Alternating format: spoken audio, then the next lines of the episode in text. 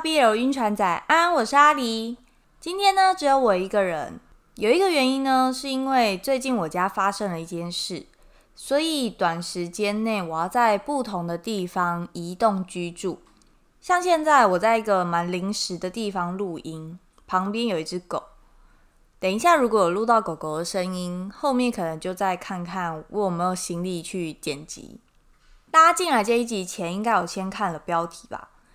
前面呢，我们推荐了几本漫画，所以现在我们来回归小说的介绍。从这一集开始，我想要依序介绍几本我在今年看过的小说中特别有印象的作品。那因为暂时不太确定有多少本要介绍，所以呢，我的标题就写了 N。那因为是介绍小说嘛，我想要集中火力把小说的内容简介讲完，拿掉了很多娱乐的部分。所以这是另外一个我想说就不用麻烦小玉的原因。总之呢，我会在接下来的集数中把我今年想推荐的小说都讲一遍给大家听。今天这一集第一本想要介绍的小说是《偷风不偷月》，作者是北南，首发晋江。我其实之前只有看过一本北南的作品，是《碎玉投珠》。《碎玉投珠》这一本其实我也蛮推荐的。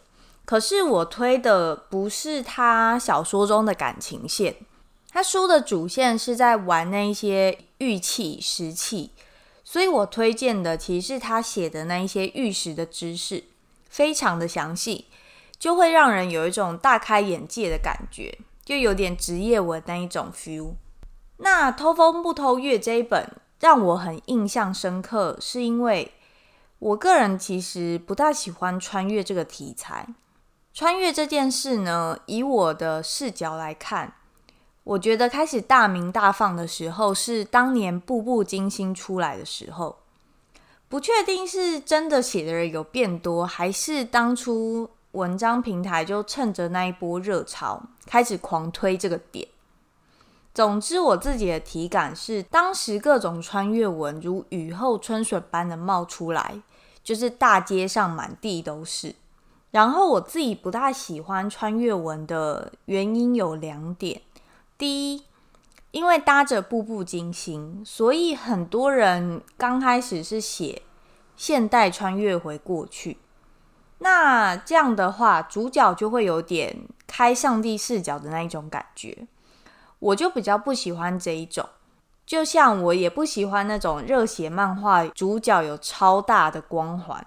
做很多事情都占上风，然后有点战无不胜那一种角色。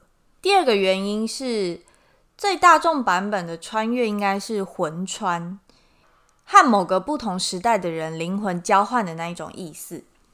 那在看这类型文的时候，变成除了主角 CP 的感情线之外，我自己会不自觉想要分心，就有一部分心思会放到那个被穿越者的身上。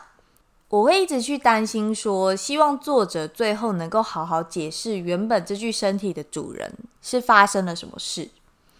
所以基于以上这两点，我其实是会有意识的绕过穿越这个题材的作品。可是，在看《偷风不偷月》的时候，我第一个想法是：哎，这一本穿越真的有够好看。这让我对穿越这个题材好像又没有那么排斥。就让我自己印象很深刻，所以我才想要在这边推荐这本书给大家。这本书恰巧完美的避开我前面提到的那两点，所以呢，简直就是不可思议。接下来我来介绍一下两位主角。受他名叫沈若珍，他在民国时期是富华银行的行长。一九四五年的一次安全移转中，他遇到了天灾船难，失去意识。等他醒来的时候，身边的人都看着他，冲他叫楚世琛。躺在病床上的他，就略略一看，周遭的一切都不是他认识的世界，唯有手上的玛瑙戒指，让他还能坚定相信自己是沈若真。沈若真好歹是经历过大风大浪，在当时民国乱世中经营银行的人物，就算发生了这么离奇的事。他依旧能够很快的稳下心绪，姑且接下这个偷来的身份，去探索这个既熟悉又陌生的二十一世纪。而公呢，名叫向明章，他年轻的时候创办了一间科技公司。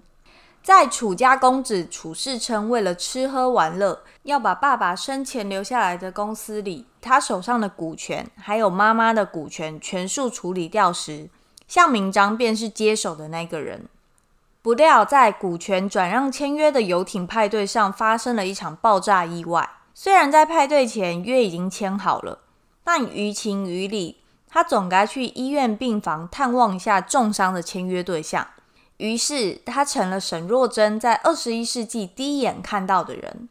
向明章身为总裁，他是个标准的工作狂，也是很合理的事情。因为身世的关系，他一向瞧不起整天在外花天酒地的纨绔公子哥。更何况楚世称在外头的风评蛮差，所以当他找上门来说想求一份工作的时候，向明章根本没把他放在心上。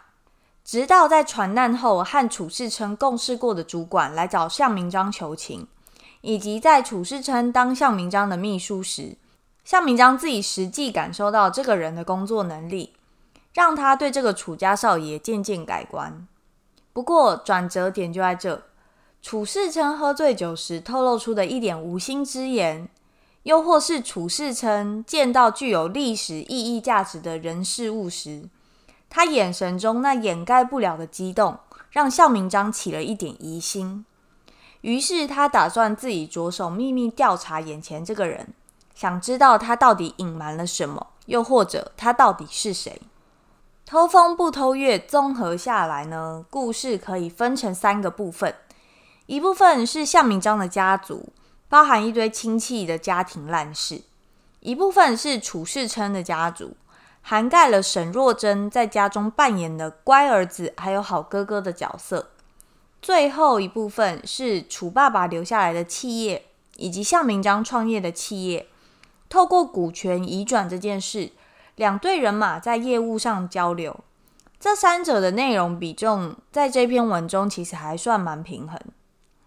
最后来讲讲这本书的雷点。由于沈若珍是民国出生的人，在当时最混乱的紧要关头时穿越到现代，所以常会触景生情，回首过往，难免会倾吐出一些中国民族主义的言论。内容是有，但不多。这部分就请大家自行斟酌。其实目前离我看完《偷风不偷月》已经有一段时间了。所以接下来我可能会再找北南老师的另外一部作品再来看。目前我稍微浏览了一下，我自己是比较想要看《跨界演员》或是《别来无恙》这两本。你们觉得哪一本比较好看？推荐我先看哪一本？或是如果大家有其他推荐的穿越题材的作品，也都欢迎留言告诉我。今天的节目就到这，欢迎大家关注 BL 晕船奶的 Podcast 频道，我是阿狸，我们下一集再见，拜拜。